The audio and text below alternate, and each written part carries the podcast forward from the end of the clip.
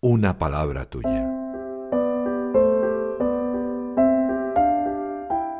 El Evangelio de hoy en un minuto. Lucas en el capítulo 19 del 28 al 40 narra el momento en que dos discípulos consiguen un borrico para Jesús pidiéndolo en nombre del Señor.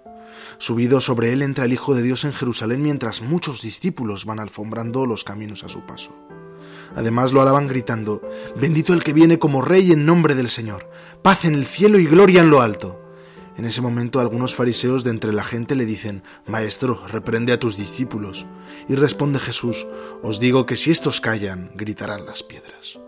Este Evangelio me recuerda que hoy comienza la Semana Santa, una semana que culmina con el acontecimiento más importante de nuestra fe. ¿Me uno al coro de discípulos alabando al Señor o me acobardo en público convirtiéndome en cristiano de puerta cerrada?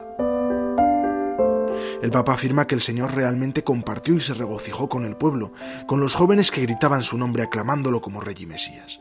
Su corazón gozaba viendo el entusiasmo y la fiesta de los pobres de Israel, que es la nuestra.